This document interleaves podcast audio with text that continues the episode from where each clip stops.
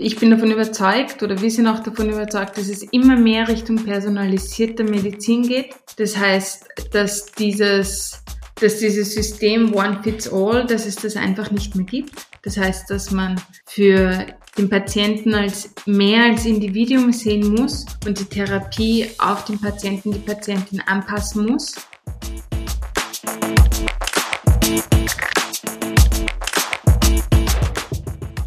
Herzlich willkommen zu Business Unplugged, meinem Interview-Podcast rund um das Thema Digitalisierung. Mein Name ist Johannes Pohl, ich bin Gründer der Piopex und ich spreche mit GründerInnen, UnternehmerInnen, Führungskräften und anderen Heldinnen des Businessalltags über ihre Unternehmen, Visionen, Ideen und Herausforderungen. Kurzum, spannende Themen, spannende Menschen, von denen man lernen kann und inspirieren. Liebe ZuhörerInnen, den Aufmerksamen unter euch ist es wahrscheinlich aufgefallen, dass vor einer Woche nicht wie üblich eine Folge veröffentlicht wurde. Doch heute ist es soweit. Herzlich willkommen zur Folge 46 von Business Unplugged. Grund dafür waren die Viren, die herumfliegen und unverschämt einfach zugeschlagen haben. Und vielleicht haben sie auch Angst davor gehabt, durch die Digitalisierung besiegt zu werden und dadurch versucht, diese Folge zu unterbinden. Denn ich spreche mit Dr. Barbara Sladek von Biome Diagnostics über das Thema Big Data und AI im Bereich der Medizintechnik. Barbara taucht mit mir in die Welt des Darmmikrobioms ein und wie sie mit Hilfe von künstlicher Intelligenz und Big Data personalisierte Krebstherapien ermöglichen. Es geht um die Verbesserung der Behandlungsqualität durch genauere Diagnostik und womit Sie als Startup in dieser Branche zu kämpfen haben. Eine super Folge, denn sie verdeutlicht das aus meiner Sicht riesige Potenzial der Digitalisierung im Bereich der Medizin. Viel Spaß beim Hören. Liebe Barbara, ich freue mich, dass wir heute zusammensitzen, hier, zwar nur virtuell, aber dass wir über dich und dein Unternehmen Biome Diagnostics und die MedTech-Branche im Allgemeinen ein wenig sprechen. Liebe Grüße nach Wien aus München. Hallihallo. Hallo Johann, es ist eine große Freude, heute hier sein zu dürfen. Liebe Barbara, du bist äh, Molekularbiologin, du hast auch im Bereich Biochemie promoviert, bist danach nach deiner Promotion zu Siemens Healthineers gegangen, warst dort aber gar nicht so lang und hast dich dann 2018 mit Nikolaus Gasche entschieden, Biome Diagnostics zu gründen. Ähm, ein Startup, das sich um die und mit dem ihr die Krebsvorsorge transformieren wollt. Ihr fokussiert euch auf die Personalisierung der Krebstherapie allgemein. Du bist in der Zeit äh, von der WKO mit dem Unternehmerinnen Award ausgezeichnet worden, bist äh, letztes Jahr 2022 vom europäischen Startup Magazin äh, Sifted unter die elf weiblichen Gründerinnen Wiens gewählt worden, die es zu beobachten gilt. Und ihr habt am Web Summit in Lissabon ziemlich gerockt. Ihr wart unter anderem auch im Finale der Startup Competition. Ähm, ja, krasse Story aus meiner Sicht.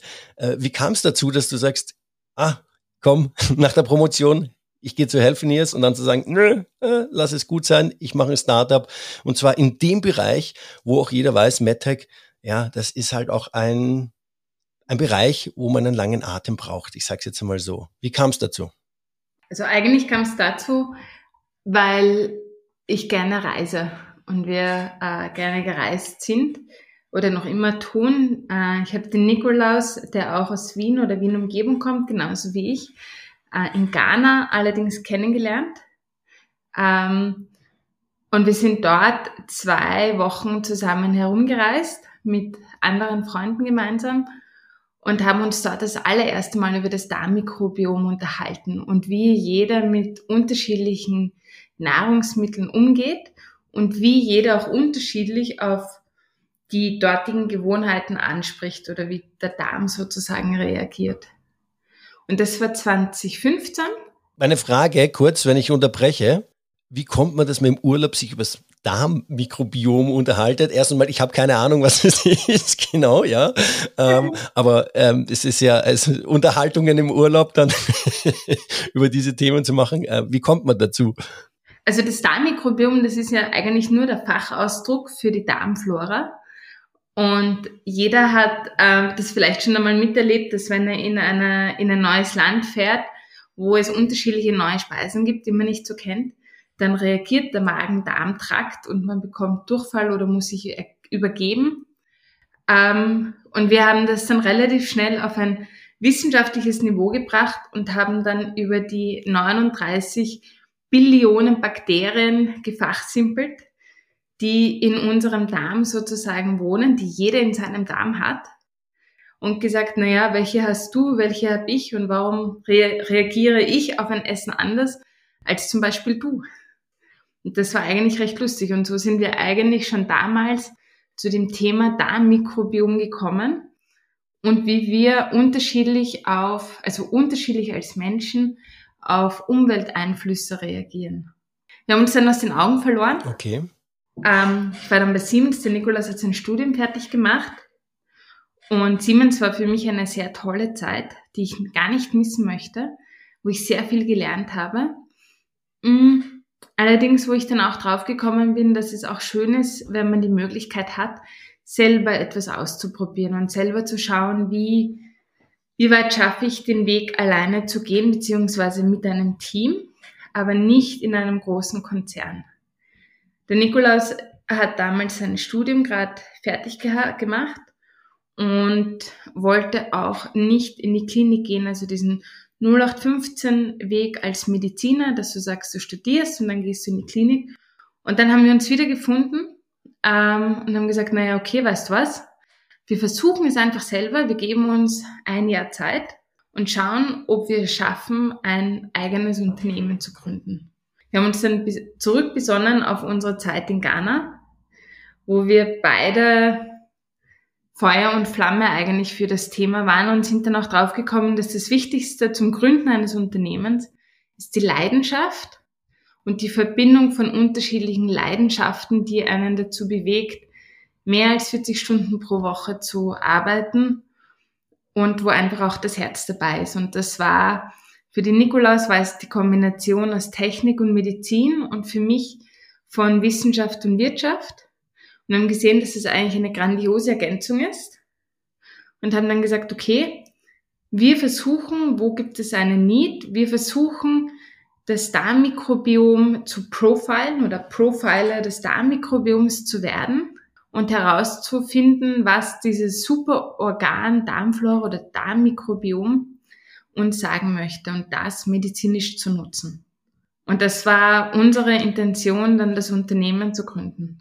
Darmmikrobiom, ist es einfach gleichzusetzen mit der Darmflora oder kann man das irgendwie für einen Laien auch noch einmal hm, irgendwie anders, ähm, ja, sag ich mal, beschreiben?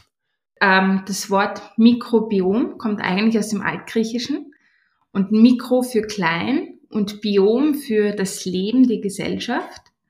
Das heißt, es bedeutet eigentlich das kleine Universum.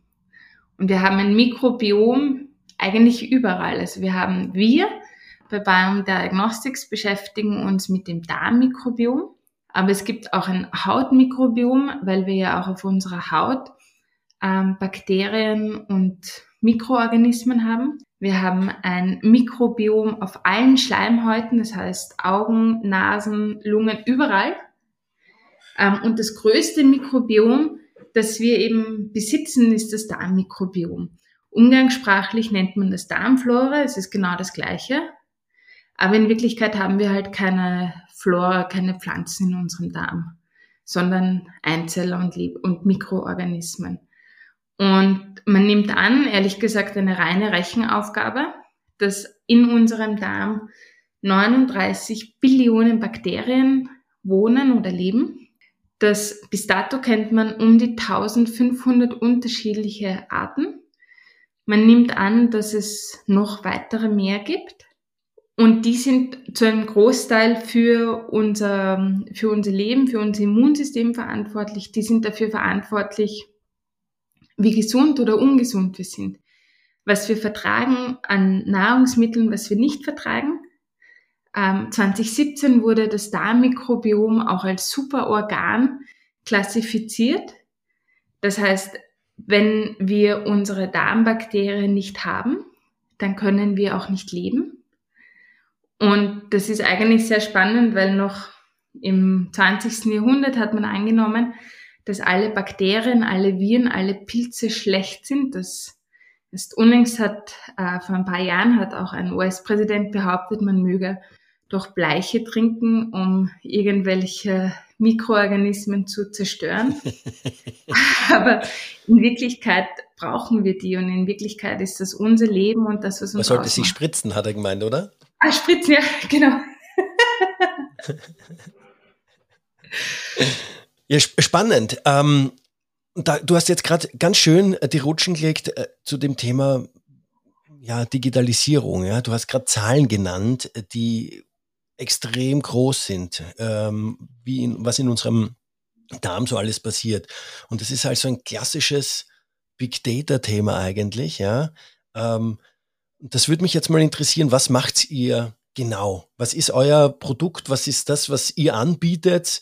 Ähm, wie personalisiert ihr da das Thema äh, Krebstherapie? Das eine ist ja gefühlt jetzt, okay, wir haben zig Millionen äh, an Bakterien bei uns im Darm, die können Aussagen treffen, warum ich das eine oder das andere verstehe. Aber ihr habt euch ja dann nochmal irgendwie auf das Thema Therapie äh, von Krebs, personalisierte Krebstherapie fokussiert. Kannst du mal da ein bisschen genauer darauf eingehen, was euer Produkt- oder Dienstleistungsportfolio genau ist? Um vielleicht noch eine Minispur weiter auszuholen, was ja eigentlich schon spannend ist, ist das Hippokrates. Den alten Griechen hat schon gesagt, dass die Gesundheit im Darm beginnt. Ähm, man ist es in den 90ern draufgekommen, dass es das Darmmikrobiom wirklich gibt, auch mit vielen Bakterien drinnen, die lebenswichtig sind. Und man ist dann eigentlich erst 2000 irgendwas draufgekommen, wie viele unterschiedliche Bakterien es gibt und wie wichtig das ist. Und wo man dann eben drauf gekommen ist, also ich habe vorhin diese Zahlen genannt von 39 Billionen Bakterien, 1500 unterschiedliche Arten, dann können die noch die Funktionen auch switchen mittels einer Technologie, die heißt Quorum Sensing. Und das ist nichts anderes als ein Big Data Problem. Und das Herrliche an unserem heutigen Zeitalter oder wo wir mit der Technologie stehen, ist, dass wir jetzt die Fähigkeit haben, dieses Darmmikrobiom richtig zu analysieren, weil wir es abstrahieren können und einfach mit den Daten spielen können, unter Anführungszeichen, oder uns anschauen können, was sie für einen Einfluss haben. Und das ist das, was wir machen. Wir lesen die genetische DNA aller Bakterien in einer Stuhlprobe. Das ähm, Verfahren dafür heißt Next Generation Sequencing. Es gab Anfang 2000 gab es das große Human Genome Project, das vielleicht einige kennen, äh, wo man das erste Mal die DNA eines Menschen analysiert hat. Aber man kann mit dem gleichen Verfahren nicht nur die DNA eines Menschen lesen, sondern auch von Bakterien. Und man kann sich das vorstellen, wir, also in einer durchschnittlichen Stuhlprobe sind zwischen ein bis zwei Millionen Bakterien. Und was im Labor zuerst passiert, dann als ersten Schritt, ist, es wird die die Zellen werden aus, aufgebrochen, ähm, bis man die reine DNA der Bakterien vorliegen hat. Diese wird dann sequenziert in einem Sequenziergerät, das es fast in jedem Krankenhaus heutzutage schon gibt. Ähm, man bekommt dann die Rohdaten und unsere Aufgabe ist dann die Analyse dieser Rohdaten. Das sind FAQ-Files und wir können einerseits taxonomisch lesen, die DNA der Bakterien, wie auch dann funktionell. Was heißt taxonomisch?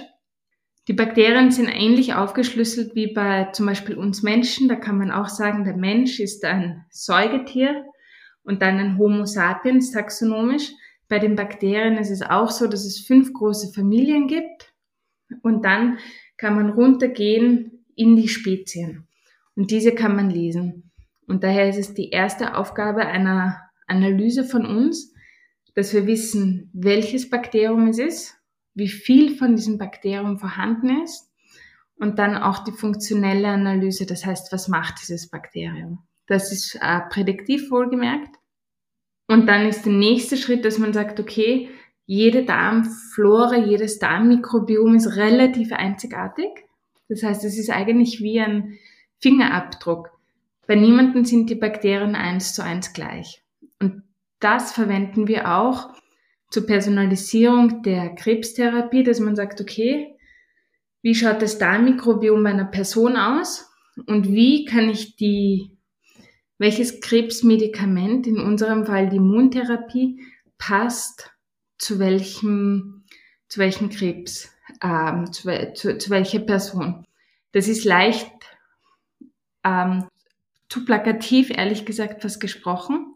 Das, was wir machen, ist, wir schauen uns die Krebsimmuntherapie an.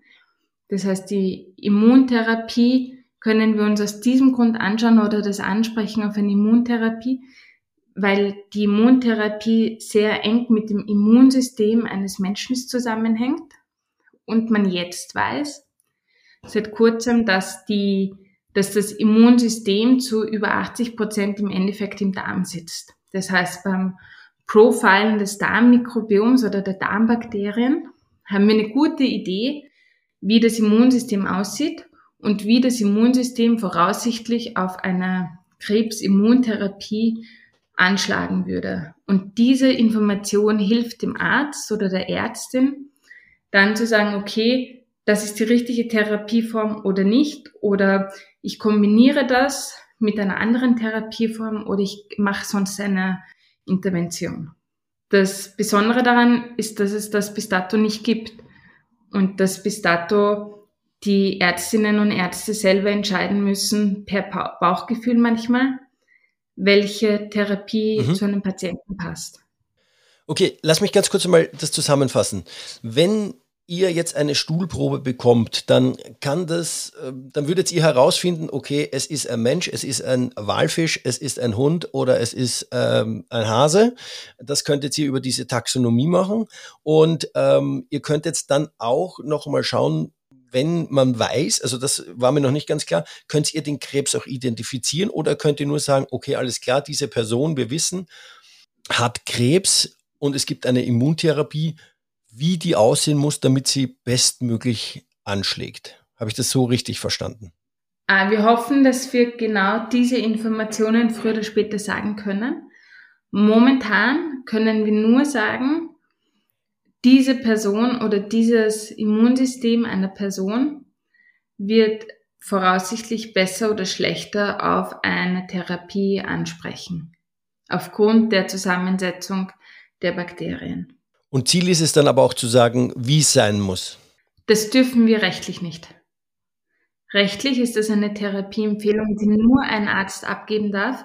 Und diese Information und diese Entscheidung obliegt nur dem behandelnden Arzt oder Ärztin, weil diese Personen den Patienten ja auch viel besser kennen als wir. Wir sind ja nur die Stuhlprobe. Und äh, wir sehen nicht, wie der Patient vielleicht sonst aussieht. Okay. Ihr seid ja ein medizintechnisches Produkt, ja, die auch ja. mal, vor allem im Bereich der Diagnostik unterwegs seid. Und ich habe es vorher schon erwähnt, MedTech ist ja so auch so eine spezielle Branche, weil vor allem da geht es um, auch um das Thema Zulassung. Jeder, der ein MedTech-Startup gründet, weiß, okay, der Anfang wird hart, bis dann mal auch die Umsätze kommen. Wir müssen durch, die Zul durch den Zulassungsprozess durch und so weiter und so fort. Wo steht ihr da genau und wie seid ihr, habt ihr begonnen, sage ich mal, als, als Startup euch zu finanzieren und ähm, ja, bis, bis zu dem jetzigen Zeitpunkt oder zu diesem jetzigen Punkt zu kommen, wo ihr auch seid. Also du hast vollkommen recht, die, es ist eine bumpy road, eine, mit vielen Schlaglöchern auch, aber eine sehr, sehr spannende und sehr, eine sehr coole Reise, die, die eigentlich jeden Tag aufs Neue spannend ist. Ähm, wir haben angefangen, eigentlich haben wir die Firma, wir haben sie 2018 im November gegründet. Wir hatten damals, so wie auch heute, die Vision, sozusagen Mikrobiomanalysen für jedermann auch zugänglich zu machen.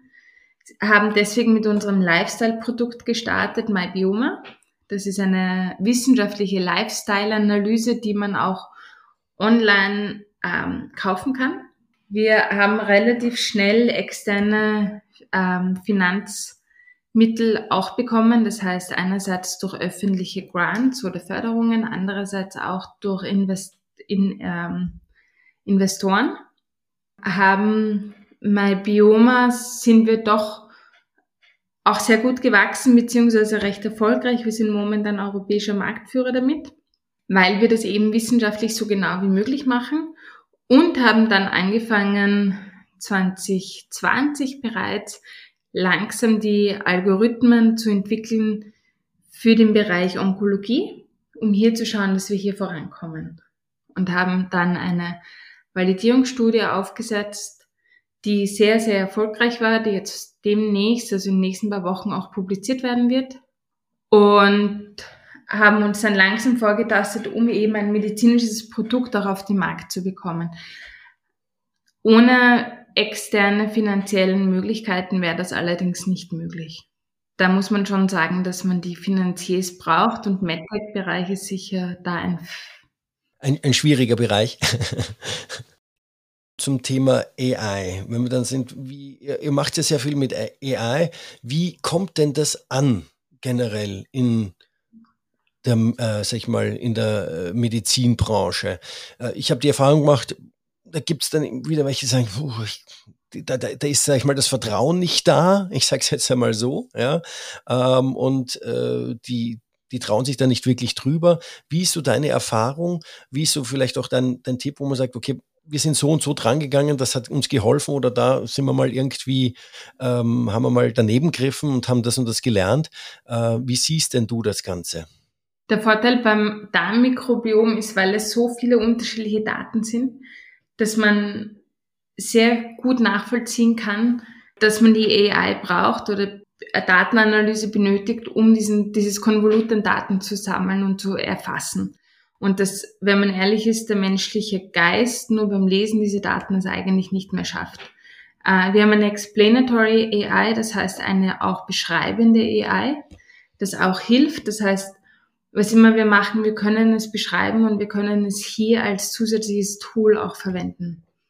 Und dadurch kommt es gut an. Man muss allerdings auch sagen, es gibt einen ziemlichen Ruck momentan in der gesamten Diagnostikwelt, dass man draufkommt, dass die AI im Bereich der Diagnostik sehr gut ist. Also wir kennen das jetzt auch schon im Bereich von Imaging, also MRTs zum Beispiel und CTs bei der bildgebenden Diagnostik, wo die AI eingesetzt wird, um bestimmte Brüche, bestimmte Sachen zu erkennen, die vielleicht dem menschlichen Auge, ähm, die es vielleicht so, nicht so schnell sehen würde. Und das ist ein großer Vorteil, dass man hier sozusagen immer mehr Zusammenhalt sieht, immer mehr Sachen sieht und auch immer mehr Akzeptanz hat. Siehst du da im Gesundheitswesen ähm, oder im Gesundheitssystem ähm, ja, ich sage mal, das eine ist die Akzeptanz, aber spürt man das auch äh, als Unternehmen, dass diese Akzeptanz wächst äh, hinsichtlich ähm, auch im Zulassungsprozess? Ähm, ja, man muss sagen, dass zum Beispiel Biome One, also unser Produkt für die personalisierte Krebstherapie, war das erste im Bereich Mikrobiom und einer der allerersten im Bereich AI. Das heißt, vor fünf Jahren oder vor acht Jahren gab es noch überhaupt kein einziges Medizinprodukt, das zugelassen war im Bereich AI. Es kommt jetzt immer mehr und mehr. Man sieht, dass hier mehr Akzeptanz und mehr Verständnis ist. Bei den Ärzten muss man offen und ehrlich sagen, kommt es sehr oft auf das Alter der Ärzte an. Dass je jünger die Ärzte, je aufgeschlossener und innovativer die Ärzte und Ärztinnen sind, desto äh, mehr Verständnis haben sie auch für das Thema und sehen sie auch die Vorteile. Also das sind dann die, die jetzt nicht sagen, wir sind die Götter in Weiß, sondern äh, wir glauben auch, oh, dass es, sage ich einmal, ähm, äh, ja, komplex, eine Komplexität gibt, die wir nicht mehr übersehen können, äh, die wir nicht äh, überblicken können, wo eine AI definitiv besser ist und das Risiko sinkt oder beziehungsweise Absolut. die Behandlungsqualität erhöht. Absolut. Plus, man muss ja auch sagen, dass solche Technologien die Leute auch entlasten. Also man sieht, dass, die, dass das Personal teilweise entlastet wird durch solche neuen Technologien und Methoden. Was müsste denn aus deiner Sicht denn das Gesundheitssystem, wie müsste sich das ändern, ähm, um, um da die Potenziale der Digitalisierung auch zu nutzen? Also gefühlt, äh, ich hatte jetzt auch erst wieder ein paar Arzttermine. Ähm, ich war auch im MRT äh, letztes Jahr und äh, dann hieß es, ja, wir schreiben dann den Brief und der ist dann in ein bis zwei Wochen da und wie ich gefragt habe, ja, können wir das nicht auch irgendwie schneller machen, kam die Antwort, ja, wir können es faxen.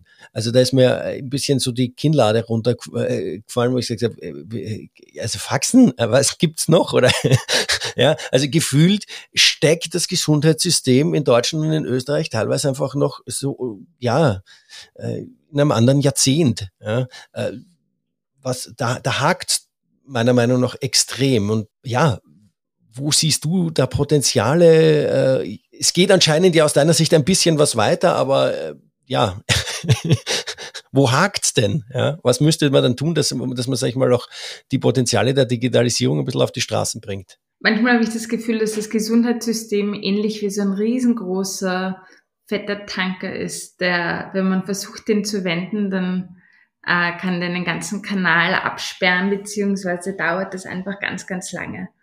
Und eine Möglichkeit, um das vielleicht ein bisschen. Die Evergreen quasi. Ja, genau. Und das ist aber gar nicht mal so leicht, weil das sind allein diese ganzen Menschen, die ja, die da ja das auch mittragen. Ähm, und eine Möglichkeit, das zum Beispiel leicht zu umgehen, ist zum Beispiel mit diesen Sandtanks. Das heißt, dass man einfach Möglichkeiten bietet, Sachen auszuprobieren äh, im Gesundheitswesen, dass man versucht, mittels, ähm, manche Privatspitäler haben schon oder private Einrichtungen haben schon so Innovation Manager, die Anlaufstellen dafür sind, dass man neue Produkte, neue Behandlungsmöglichkeiten etc. einfach ausprobieren kann und schauen kann, bringt es einen Vorteil oder nicht und wie kann man hiermit umgehen. Und somit kann man im anfänglich kleinen Bereich, aber dann schon recht groß auch etwas bewirken. Aber das Versicherungssystem ist sowohl in Deutschland wie auch in Österreich fragwürdig. Wollte ich gerade sagen, das eine ist, äh, neue Technologien ausprobieren und, und äh, zur Anwendung bringen oder zu schauen, wie gut sind sie, wie auch immer, aber das danach auch zu etablieren, dass das ein Standard wird, dass ähm, und ich bin der festen Überzeugung davon, dass, äh, wie gesagt, auch bei den Analysen, die ihr macht oder auch anderen Analysen, wo es wirklich um Diagno äh, Diagnostik geht, die künstliche Intelligenz irgendwann einfach den Menschen überlegen sein wird. Ja, also das, die Entscheidung muss am Ende doch dann noch der Arzt treffen, aber ich glaube, die Analysen her, diese ganzen Komplexi komplexen Verschachtelungen und so weiter und so fort ähm, äh, zu rausextrahieren, dass die AI einfach besser ist. Ähm, jetzt habe ich den Faden verloren, was ich fragen wollte, aber es ging darum zu sagen, ähm, dass, dass wir wirklich da das auch nutzen, ähm, also wir machen zum Beispiel gerade eine so eine, das nennt sich pharmaökonomische Studie, um zu zeigen, welchen Mehrwert Biome One auch im Ablauf des, des, des Krankenhauses des Arztes bringt und logischerweise auch, welche Kosten eventuell eingespart werden können. Und ich gebe dir recht, das ist nicht einfach, eben auch große Versicherungen etc. davon zu überzeugen, dass neue Therapieformen, Diagnostikformen bezahlt werden sollen. Allerdings muss man auch sagen, ist zum Beispiel die Bildgebung total spannend und ein total positives Beispiel, weil heutzutage gibt es kein Institut für Bildgebung mehr, das auf AI verzichtet. Das ist einfach schon Standard. Okay. Wohin gehen deiner Meinung nach die Trends? Was sind so die, die Next Steps oder sag ich mal, wohin wird sich's bewegen? Ähm, wir sind, ich bin davon überzeugt oder wir sind auch davon überzeugt, dass es immer mehr Richtung personalisierte Medizin geht. Das heißt, dass dieses, dass dieses System One Fits All, dass es das einfach nicht mehr gibt. Das heißt, dass man für den Patienten als mehr als Individuum sehen muss und die Therapie auf den Patienten, die Patientin anpassen muss und auch auf unterschiedliche Traits eingehen muss. Also eines, was man zum Beispiel jetzt auch gesehen hat, ist zum Beispiel äh, Gendermedizin, dass beim Schlaganfall man draufgekommen ist, dass man hier auf die unterschiedlichen Geschlechter eingehen muss, weil Schlaganfall einfach bei jedem Geschlecht etwas anders aussieht. Dass bestimmte Krebsarten unterschiedlich bei jedem Menschen ausgeprägt sind. Und ich bin davon überzeugt, dass sich dadurch die Medizin immer mehr dorthin bewegen wird, dass man sagt, man hat einen 360 Grad View oder Ansicht des, der Person, sammelt die gesamten Gesundheitsdaten der Person oder viele Personen, um hier einen Mehrwert zu liefern auf der einen Seite und auf der anderen Seite, dass man ähm, dann eben spezifische Therapieoptionen für eine Person hat.